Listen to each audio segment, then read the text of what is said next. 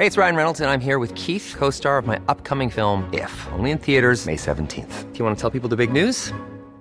All right, I'll do. Sign up now and you'll get unlimited for $15 a month in six months of Paramount Plus Essential Plan on us. Mintmobile.com slash switch. Upfront payment of $45 equivalent to $15 per month. Unlimited over 40 gigabytes per month. Face lower speeds. Videos at 480p. Active Mint customers by 531.24 get six months of Paramount Plus Essential Plan. Auto renews after six months. Offer ends May 31st, 2024. Separate Paramount Plus registration required. Terms and conditions apply if rated PG. Cada martes por la noche, los expertos se reúnen para debatir, polemizar, desmenuzar a la noticia y a sus protagonistas en un sitio único, diferente y sin censura. Esta es la mesa de análisis, a fuego lento, bajo la conducción de Alfredo González Castro, por El Heraldo Radio. Iniciamos.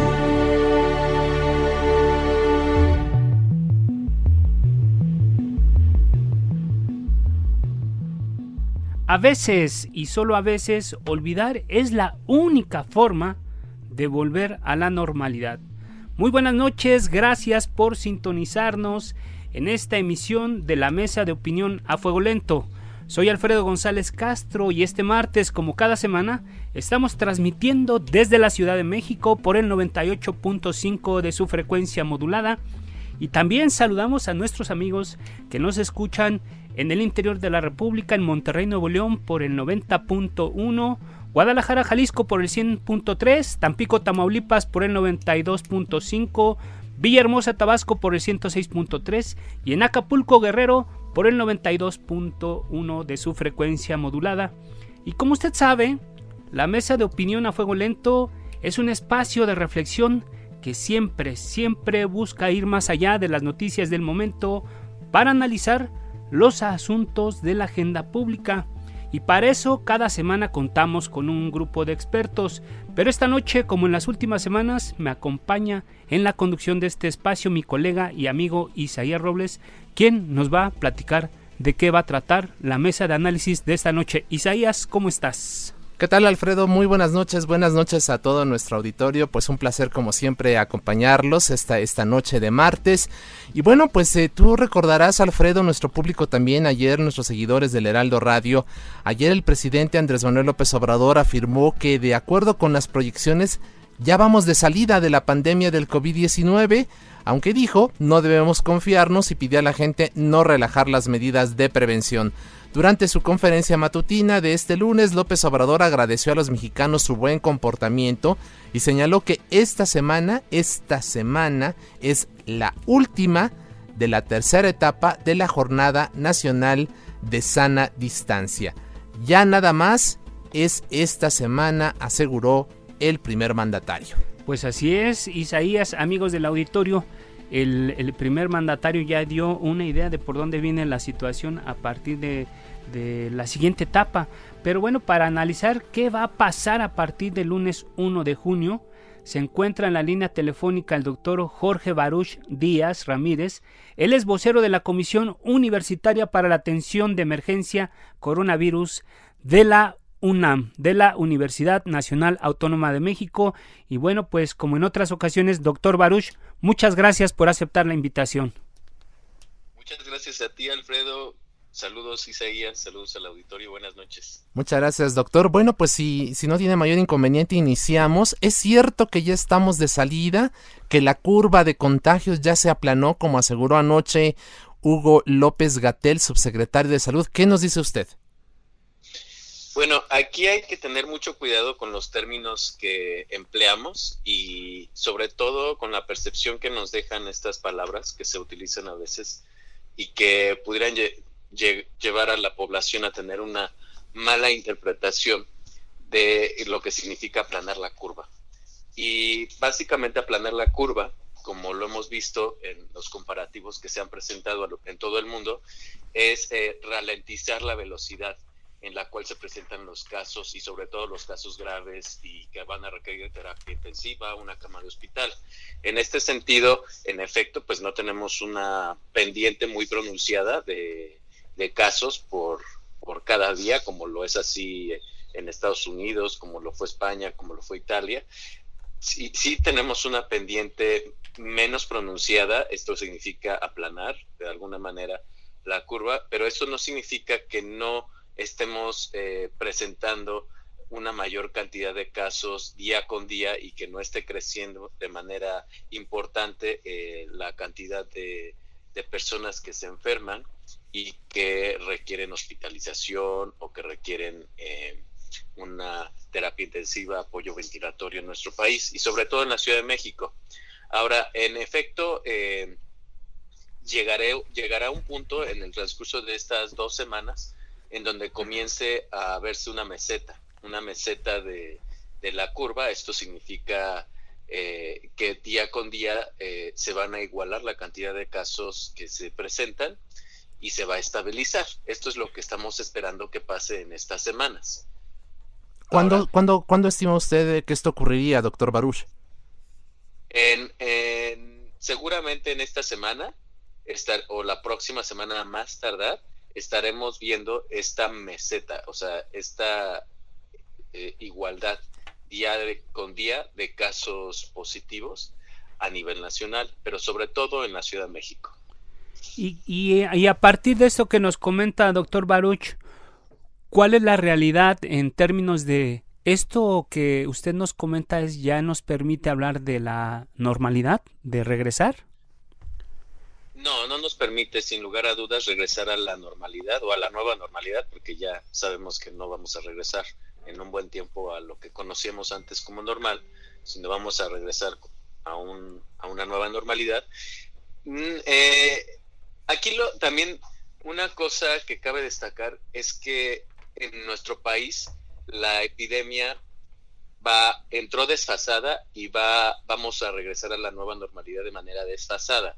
Entonces, eh, yo creo que aquí el mensaje lo debemos de entender que se va a retirar la jornada nacional de sana distancia. Esto quiere decir a nivel nacional, a nivel este, de todos, todo el país, ya no va a haber una jornada unificada de sana distancia pero se va a regionalizar. ¿Esto quiere decir? Que eh, cada una de las regiones, por ejemplo la Ciudad de México, que también incluye la zona conurbada, va a decidir de manera independiente en qué momento vamos a comenzar a retornar progresivamente a esta nueva normalidad. y, no va a ser el mismo momento en el que se decida eso al sureste a la península, por ejemplo, eh, de Yucatán, Quintana Roo, en fin, o a la península de Baja California, o a la parte a la región que incluye Jalisco, la ciudad metropolitana de, Guadalajara. Entonces, eh, esto es, nos debe de quedar bien claro porque el hecho de que termine a nivel nacional la Jornada Nacional de Sana Distancia no significa que, por ejemplo, en la Ciudad de México, a partir del 1 de junio, vamos a poder comenzar a pensar en regresar paulatinamente a la normalidad. De hecho, ya la jefa de gobierno anunció que esto no se acaba en la Ciudad de México hasta eh, mediados de junio. Y hasta ese entonces empezaremos a evaluar si, y, por ejemplo, este semáforo que se implementó, pasa, pero hacia de, rojo a naranja, ¿no? ¿no? No va a pasar de rojo a verde de un día para otro. Vamos a pasar a naranja y esto no significa que todos podamos salir a las calles, abarrotar los cines, los,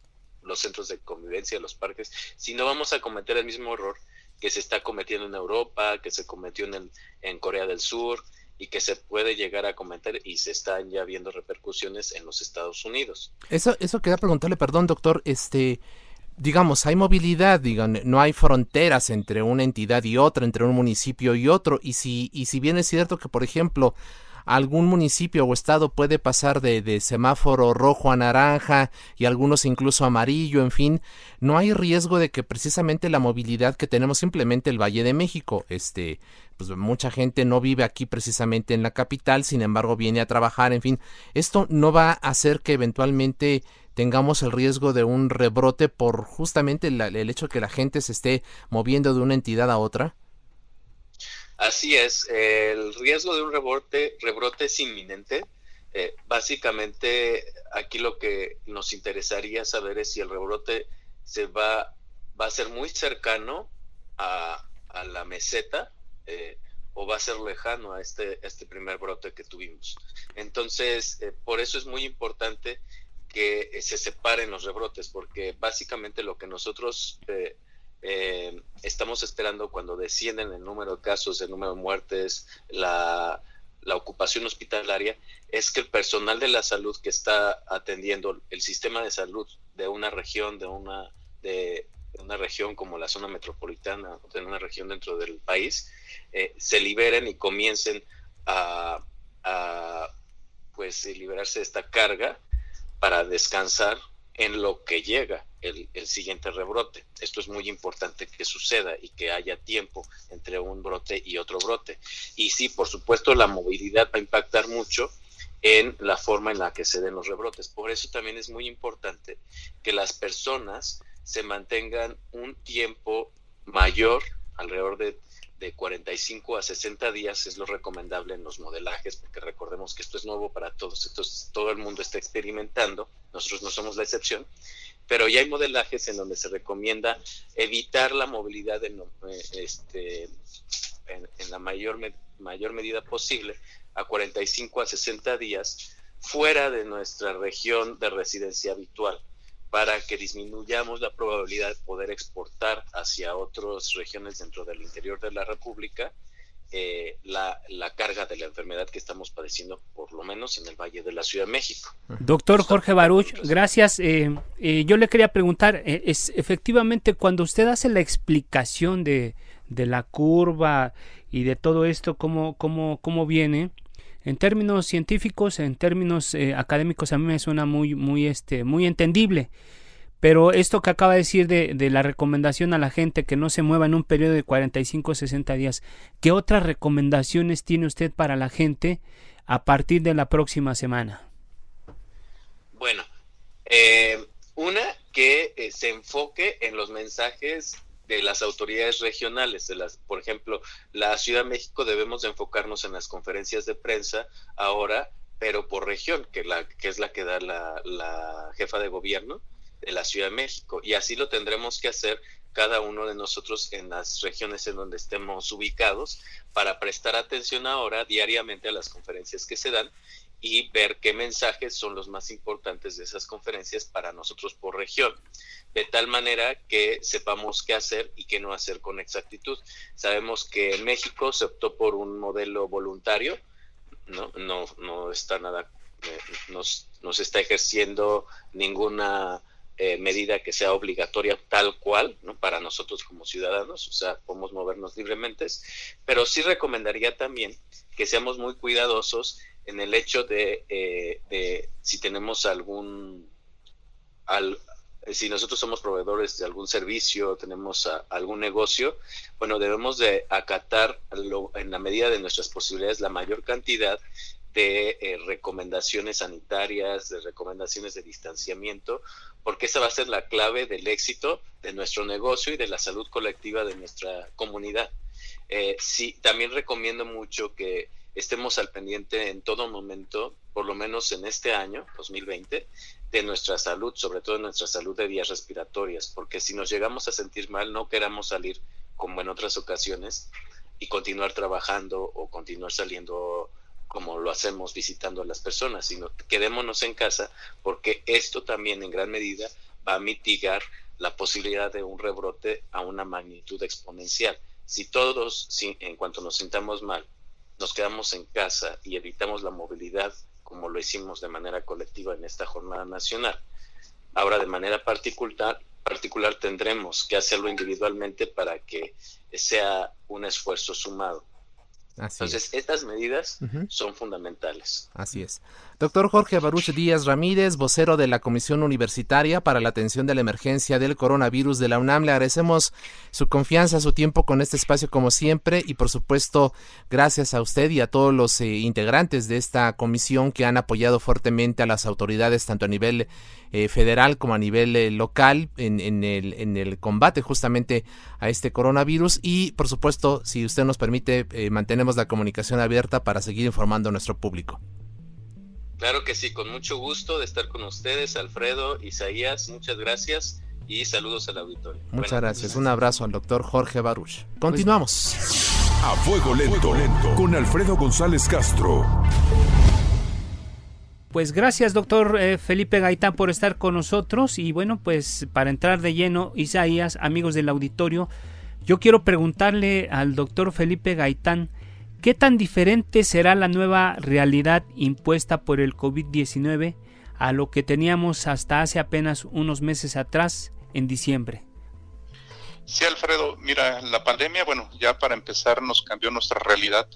Eh, tuvimos que construir una nueva normalidad ahora encerrados en casa, porque ya empezando de ahí ya es una nueva normalidad, porque todas nuestras actividades que llevábamos afuera hoy las llevamos en casa, absolutamente todas, o sea, educación, cuestiones laborales, cuestiones eh, productivas, hasta cuestiones sociales, las llevamos vía los, las plataformas, hacemos fiestas online, ¿no? no todo el mundo, pero bueno, intentamos hacerla. ¿Qué va a pasar después de que salgamos de casa y, acabe el confinamiento? Bueno, en primer lugar, lo que va a pasar es que esa nueva normalidad, en realidad no sabemos cómo va a ser, tenemos ideas, tenemos dudas, tenemos miedos, pero el primer rasgo de esta nueva normalidad va a ser la desconfianza. Eh, la desconfianza implica que cuando uno salga a la calle lo primero que va a hacer es tratarse de, alejar de los demás porque el contagio sigue estando presente, sigue estando latente. Y esto de alguna manera, lo que antes era muy común, estar conviviendo con la gente, estar eh, caminando junto con la gente y hasta saludarla muy efusivamente, que es nuestra característica, hoy ya no va a ser posible. Y entonces eso va a ser un poco que nos haga como volver a, reconstruir nuestra, nuestra forma de actuar, nuestra cotidianidad. Yo ni siquiera le llamaría nueva normalidad, sino reconstruir nuestra cotidianidad más inmediata. Cómo convivir, cómo, cómo saludarnos, cómo transitar por la calle y de alguna manera esto va a modificar también muchísimo porque lo que antes eran como muy efusivas las reuniones o tenemos encuentros cara a cara, hoy ya se van a volver distantes y se van a volver sobre todo un tanto sospechosas. Y reitero, esta parte de la confianza va a ser lo primero que va a cambiar cuando uno salga de casa hacia esa nueva normalidad. Ya, ya no eh, nos tendremos que olvidar de, de los saludos de mano, de los besos, del abrazo, eh, que, son muy características de nuestra cultura hasta que no encontremos un tratamiento adecuado y una vacuna? Sí, efectivamente, vamos a tener que olvidarnos de muchísimas cosas, pero sabes que también lo que va a provocar esta, eh, esto no solamente es olvidarnos de este tipo de cosas, porque no estamos acostumbrados a la distancia, a mantener distancias sociales. Hay que recordar que la distancia social es de un metro y medio, la distancia personal es de un metro y la distancia íntima es menos cuando uno de eh, casi 20 centímetros, cuando casi estás pegado con el otro cuerpo. Y los mexicanos particularmente no somos muy dados a cuidar ninguna de estas tres, o sea, transgredimos el espacio íntimo, el espacio social, el espacio personal. Pero lo que va a ocasionar más allá de la distancia es el tema de la desconfianza es decir, el tema de saber si el otro no está contagiado o no. En redes circuló un meme y está circulando un meme que dice, eh, ¿qué es lo primero que te fijas en la otra persona? Y la respuesta es que no tenga COVID. El problema es cómo te fijas si no sabes, si no haces pruebas. Claro. Y esto, la desconfianza va a ser un primer rasgo que nos va a manifestar, que nos va a permitir como reconstruir esta normalidad. No sabemos si esto va a generar, sobre todo en ciertas tensiones y en cierta desconfianza al otro, eh, y ciertos conflictos también, porque esto nos va a volver sensores de los demás. ¿A qué me refiero? Si tú desconfías del otro y ves que el otro está rompiendo las reglas, te vas a volver un sensor, es decir, lo vas a señalar públicamente, o lo señalas y lo repruebas moralmente. Pero igual a nosotros nos van a reprobar moralmente y socialmente. Entonces, y esto va a llevar a tensiones y va a llevar a, ciertos conflictos en, la población. Esta va a ser nuestra nueva normalidad. Entonces, tenemos el tema de la desconfianza, pero también el tema de nuestros rangos de tolerancia hacia los demás van a quedar más reducidos de lo que era antes de la pandemia. Eh, eh, doctor Felipe Gaitán de la Universidad La Salle, eh, como lo hemos visto ya en series, en películas o libros de ciencia ficción, la interrelación humana será ahora como decía usted, pues la nueva normalidad ya empezó desde el confinamiento. Es decir, ahora va a ser más el uso de la tecnología y los dispositivos móviles para esta nueva realidad. Sí, fíjate que muchas de las actividades se van a llevar ahora en, el, en las plataformas, en las redes digitales, en vías, la cuestión laboral, educativa, se va a intensificar. pero los que más van a, vamos a padecer somos aquella generación que estamos arriba de los 30 años, sobre todo porque estamos en un proceso de adaptación. Para los más jóvenes no, o sea, va a ser un proceso mucho más rápido porque ellos han, manejado mucho más tiempo y se han inmerso más en la tecnología. Y para nosotros, eh, generacionalmente, esto va a marcar una pauta y va a marcar una brecha generacional porque para los que estamos arriba de 30 o 40 años, esto implica volver a readaptar y nos habíamos resistido durante mucho tiempo a hacer uso de esta tecnología. La tecnología en sí misma no es mala, es el uso que le damos a esta misma. Y te pongo un ejemplo, en el caso de los más jóvenes, de los millennials famosos y de los centennials ahora que vienen, si bien alabamos el tema de que han estado inmersos en la tecnología y manejan la tecnología, si te fijas se ha dado un rasgo interesante no toleran o, tienen, su margen de frustración es muy corto cuando están en sesiones muy largas o cuando los contenidos son muy formales. Para ellos esto era una actividad lúdica, no una forma de vida. Y entonces, ahora que están frente a clase, que están leyendo contenidos, que tienen que interactuar con sus profesores, que tienen que hacer mil cosas vía las redes digitales, ahí te das cuenta que de antemano ellos también tienen un problema, pero es menos para nosotros que nos adaptamos. Y esto va a generar en el corto plazo una brecha generacional que si bien se había, eh, se había dado de manera muy tenue, hoy el abismo eh, generacional va a ser muy, muy amplio. Y, esto en, términos sociales, en términos de sociedad, ¿cómo, ¿cómo, ve usted cómo nos va a colocar? Va a haber una, eh, va a haber una brecha generacional, pero muy marcada, y, cómo vamos a poder convivir estas dos generaciones. Claro, mira, la brecha, eh, la brecha generacional va a tener una consecuencia social inmediata que es el tema del el relevo, el relevo generacional. Si tú has visto, por ejemplo, en los que estamos arriba de 30, 40 años, en, ciencias sociales le llamamos los contemporáneos. Los contemporáneos son aquellos que administran el tiempo y administran los recursos. Y esta generación, sobre todo la generación X, estaba a punto de salir, ya estaba de salida. Por eso este tema de los reencuentros vintage, de esta idea de la nostalgia, el mercado de la nostalgia funciona muy bien. Esta, esta forma, esta generación que va de salida tendría que dar paso a la nueva generación pero esta generación poco a poco se va a ir insertando en, en, el control y en el manejo del tiempo hoy y de los recursos. ¿Cuál es la diferencia? Que con esta pandemia se acelera este cambio generacional. Es decir, de repente los que no se quieren ir la generación X y la, esta generación de arriba de los 40 que no se quiere ir va a tener que ser desplazada. Y los que tienen que llegar no quieren llegar todavía. O sea, el control no lo quieren tomar y ahí lo debemos a tener estos conflictos generacionales.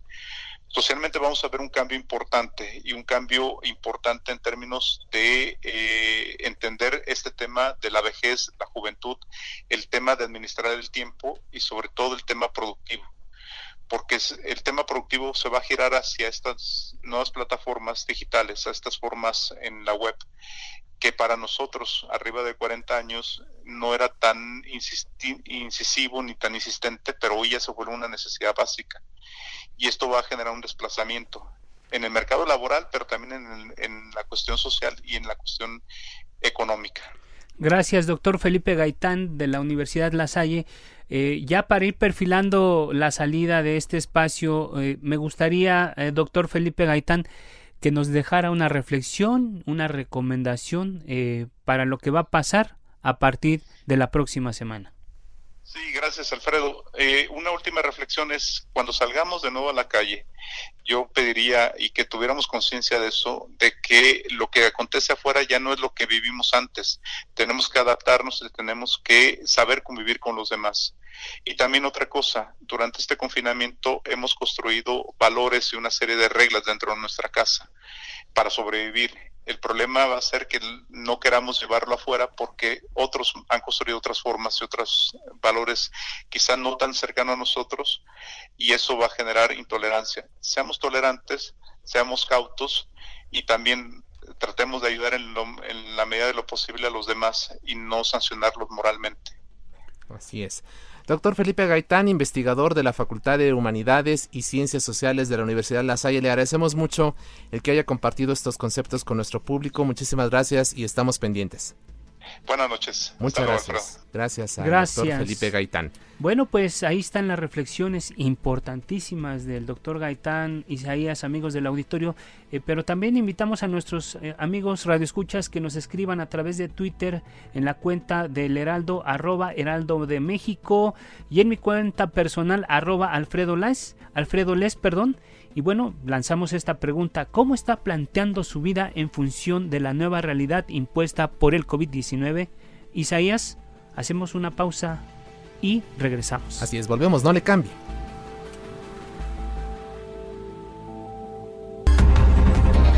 Regresamos. La polémica y el debate continúan después del corte. No se vaya. A fuego lento, lento. con Alfredo González Castro.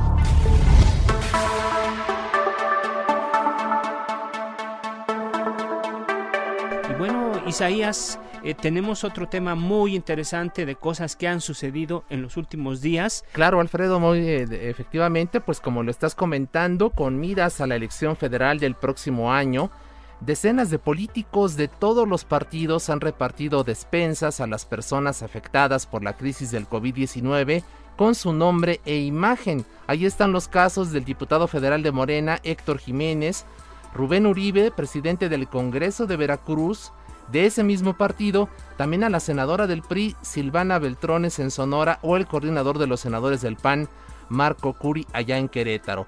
O el caso que hoy documentamos en el Heraldo de México del diputado morenista Ulises Burguía Soto, quien realiza proselitismo en colonias del Distrito 19 en Tlanepantla, Estado de México. Y bueno, para hablar precisamente de ese tema, Isaías, amigos del auditorio, ahora saludamos al consejero del Instituto Nacional Electoral, Ciro Murayama.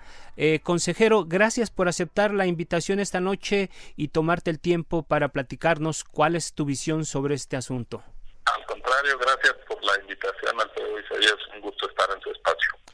Bueno, pues evidentemente estas acciones representan una clara violación a las leyes, particularmente al artículo 134 de la Constitución. ¿Es así, consejero? Totalmente de acuerdo. Esto nos demuestra que es más fácil a veces cambiar las leyes, incluso la Constitución, que una subcultura política del atraso, del clientelismo y, como usted decía, del oportunismo, porque estamos viviendo una situación muy delicada, tanto en materia de salud como en el terreno económico, y lo que uno esperaría de los responsables políticos es que en los espacios que ocupan, gracias a que fueron electos para ello, pues impulsaran medidas para ver por el interés público, por el bienestar de todos, y que no utilizaran esta situación tan lamentable para llevar agua a su molino electoral. Pero pues la constitución lo prohíbe, eso ha llevado a que ya estén en curso distintas denuncias ante organismos públicos locales, es decir, ante las autoridades locales e incluso ante el Instituto Nacional Electoral. Ustedes recordarán que hace apenas eh, un par de semanas el INE prohibió la difusión personalizada de cartas ofreciendo apoyos con la firma del presidente de la República porque incurría en promoción personalizada que también la propia constitución prohíbe. Bueno, que además ahora haya otros actores políticos que ponen hasta el sello de los partidos en las despensas, geles y demás cosas que están repartiendo, pues es claramente una violación. Así es. Consejero, ¿puede detallarnos eh, cuántas quejas se han presentado ante este momento ante los institutos locales o ante el Instituto Nacional Electoral? ¿Contra qué partidos? Danos más detalles pues de, esta situación que estamos registrando. mira, eh, como esto se, estamos hablando de 33 autoridades eh, diferentes, no tengo el dato agregado porque cada hora se pueden o cada día, en fin, se pueden presentar distintas eh, quejas. Yo tengo conocimiento ya casos en Querétaro, en el Estado de México, este que la unidad técnica de lo contencioso electoral en el INE por su parte está atendiendo también eh, distintas eh, denuncias y sobre todo también tratando de actuar de manera oficiosa, es decir, ante la detección de estas conductas que también los medios nos han ayudado a alertar. Entonces, eh, se los digo con franqueza, no tengo hoy un, en este momento un corte, pero lo que sí les digo es que es un asunto que está eh, lamentablemente creciendo, que se está generalizando, como ustedes lo decían, que está implicando a distintos actores políticos y por supuesto pues que esto tiene eh, una connotación electoral. El año que entra tenemos una cita en las urnas muy concurrida porque va a haber elección federal para renovar la Cámara de Diputados. Recordemos que es la primera legislatura en la cual sus integrantes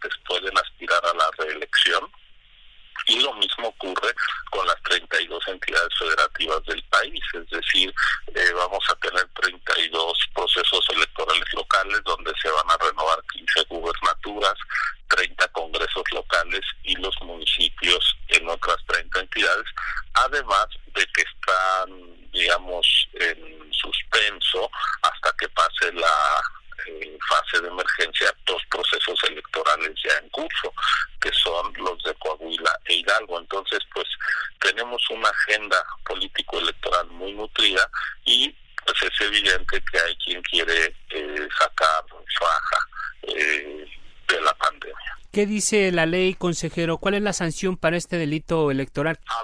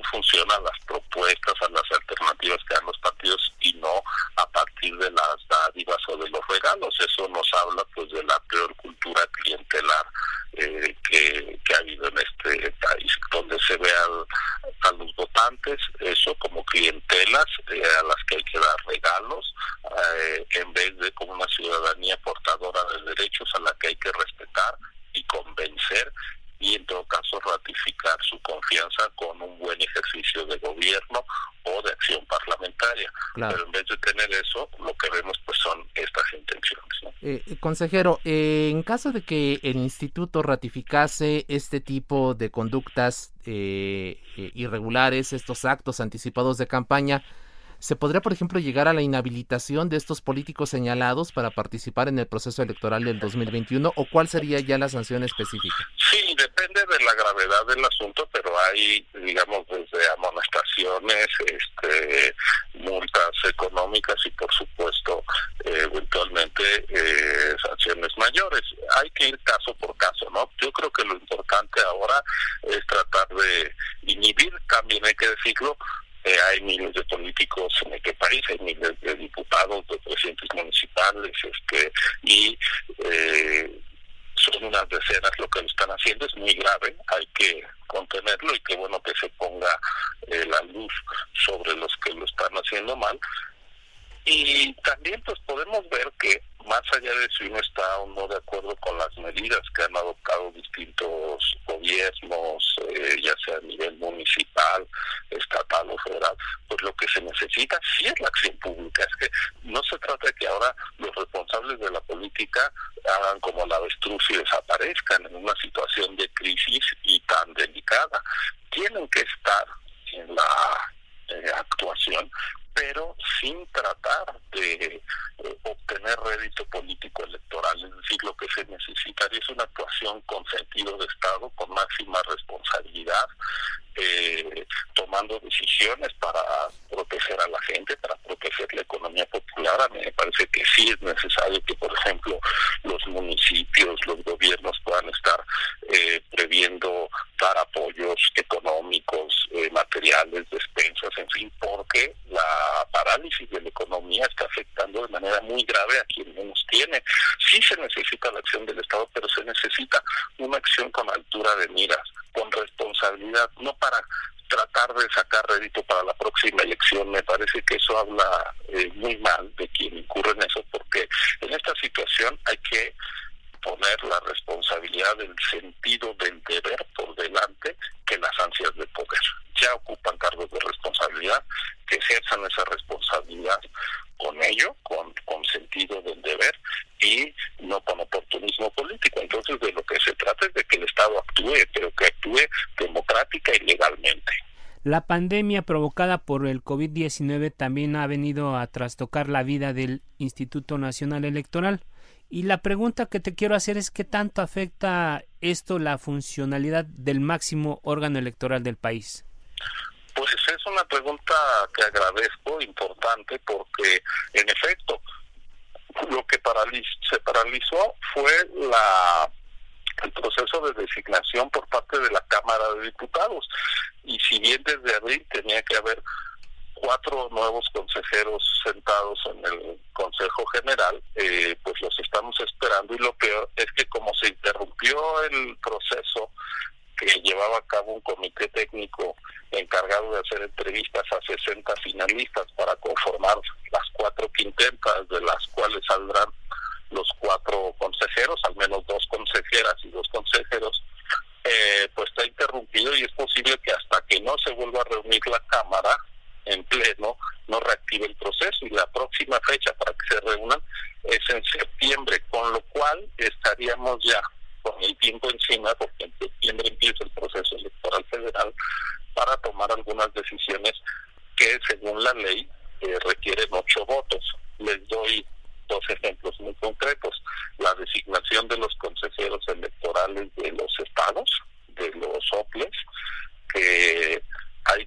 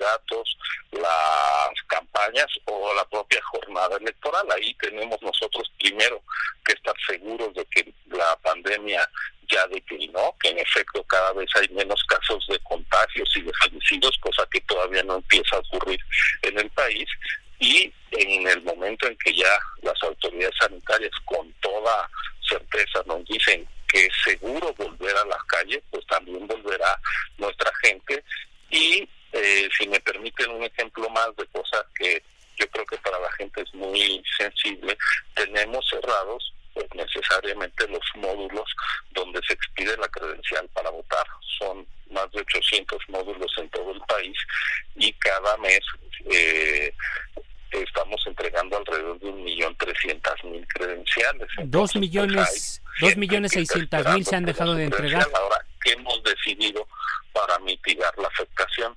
Primero, que todas las credenciales que vencían eh, o que vencieron en 2019, que ya no son válidas en 2020, eh, se les extendió su vigencia hasta septiembre de este año, esperando que en septiembre ya puedan estar abiertos los módulos y puedan retomarlo. Entonces, si alguien entre enero y marzo no fue a renovar su credencial y ya se le había vencido, pues puede seguir haciendo trámites con ella. Y otra cosa que aprobamos y va a entrar ya en práctica muy pronto es que eh, vamos a poner una cédula de verificación de la inscripción al padrón electoral este, a través de una consulta en la página del INE que permitirá imprimir un recibo que dice usted está dado de alta en el padrón. Este recibo tiene unos QR, estos eh, cuadritos con puntos que se leen desde las aplicaciones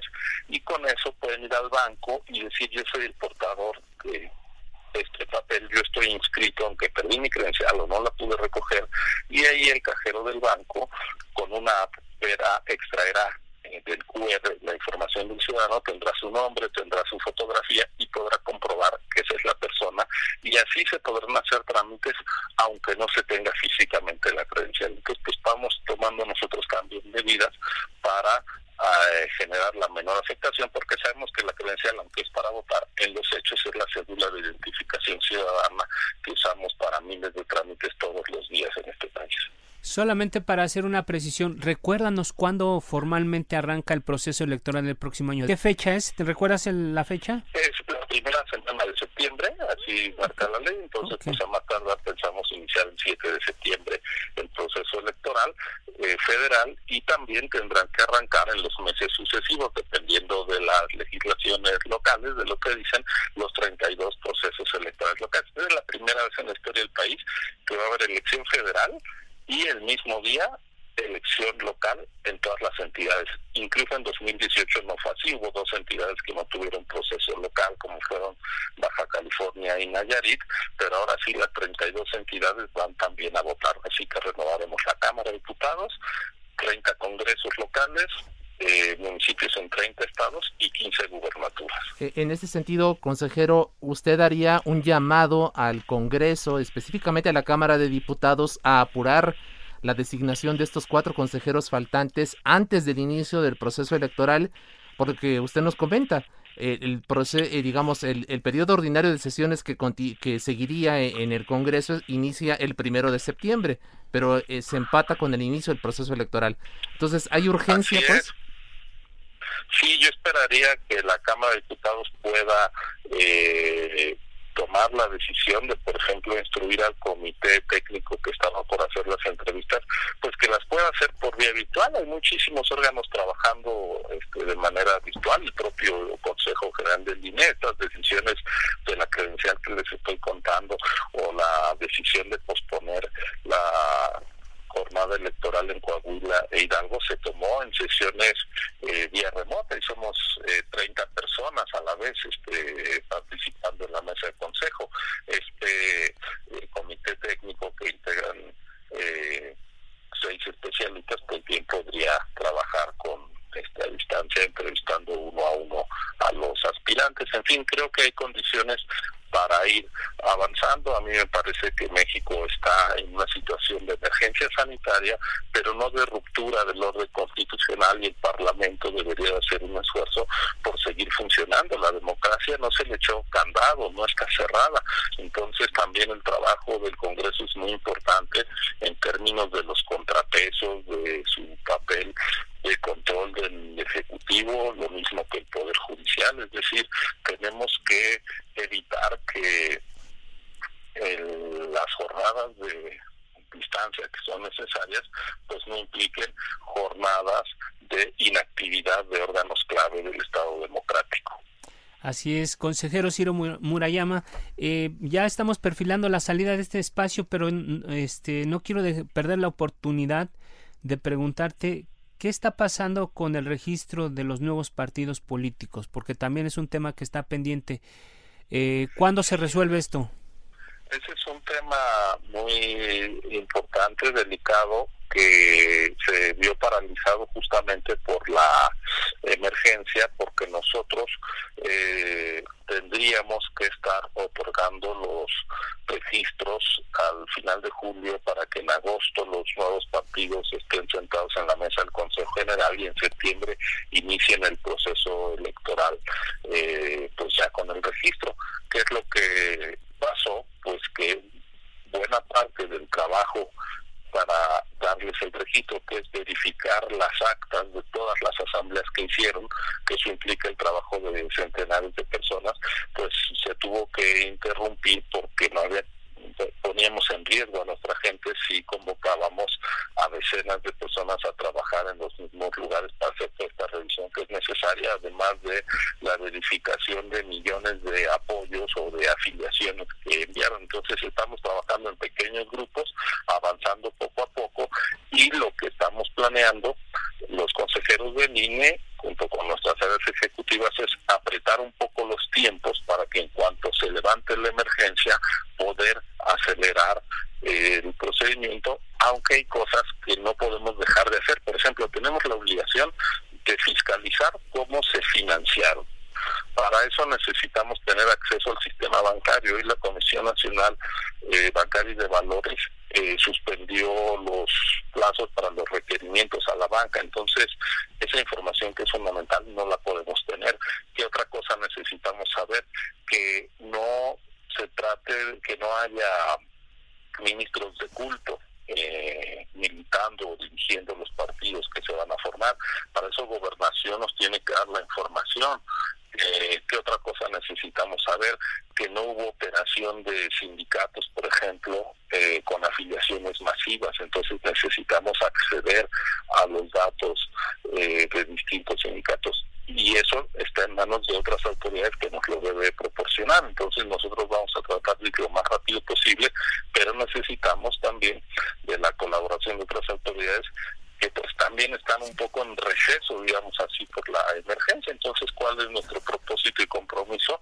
Que apenas haya condiciones de desahogar el registro de los nuevos partidos con toda eh, celeridad, pero también sin dejar de verificar los requisitos que manda la ley, pues hacer este trabajo, porque tampoco se trata de dar base por bolas y pasen de todos. Claro, oh, consejero, pues ya para finalizar eh, y, de antemano agradecer tu tiempo. Eh, te quiero preguntar, eh, te escuchamos a ti y, escuchamos muchos pendientes en el ámbito del, de la administración electoral, por decirlo de alguna forma. La pregunta concreta que te quiero hacer, ¿existe el riesgo o existe la necesidad de que o, pensarse en aplazar las elecciones del próximo año por esta contingencia? Yo creo que de, eh, hasta el momento no, no, no es un escenario que alguien se haya planteado. Eh, está fuera de, nuestras previsiones y de nuestras conversaciones. Todas las previsiones que se han hecho este, acerca del, de la evolución de la pandemia, pues nos hacen pensar que vamos a estar en condiciones de hacer el trabajo más intenso en los meses previstos, es decir, a partir de enero es cuando salimos a enero, febrero, marzo es cuando salimos a capacitar, a notificar a los ciudadanos para que sean funcionarios de casilla y pues los las previsiones es que para entonces las cosas eh, habrán vuelto a la normalidad. Ahora, si hay un recrudecimiento de la pandemia y pues estaremos ante lo desconocido, ¿no? Y pues más vale no hacer de pitonizo, vamos paso a paso. Hoy no, no estamos en ese escenario. Perfecto, eh, consejero Ciro Murayama, pues muchísimas gracias por estar, eh, por esta conversación. Gracias a ustedes. Gracias. ha sido un gusto. Al contrario, muchísimas gracias. Muy útil la información. Muchas gracias, consejero. Gracias, buenas noches. Buenas noches al consejero Ciro Murayama. Pues ahí están eh, elementos importantes que nos acaba de, dar a conocer eh, Alfredo, sobre todo los pendientes en materia de la administración electoral del país. Me quedo, me quedo reflexionando y como decía eh, un, un filósofo que no me acuerdo, pues en esta época de pandemia parece que del árbol caído todos quieren hacer leña. Así es, agradecemos a Orlando Oliveros en la producción, a Jorge Aguilar en los controles técnicos. Muy buenas noches, descanse, cuídese y, como dice mi compañero y colega y amigo Alfredo González, quédese en casa. Muy buenas noches. La polémica por hoy ha terminado. Le esperamos el próximo martes para que junto con los expertos analicemos la noticia y a sus protagonistas en la mesa de análisis a fuego, lento, lento por El Heraldo Radio, con la H que sí suena.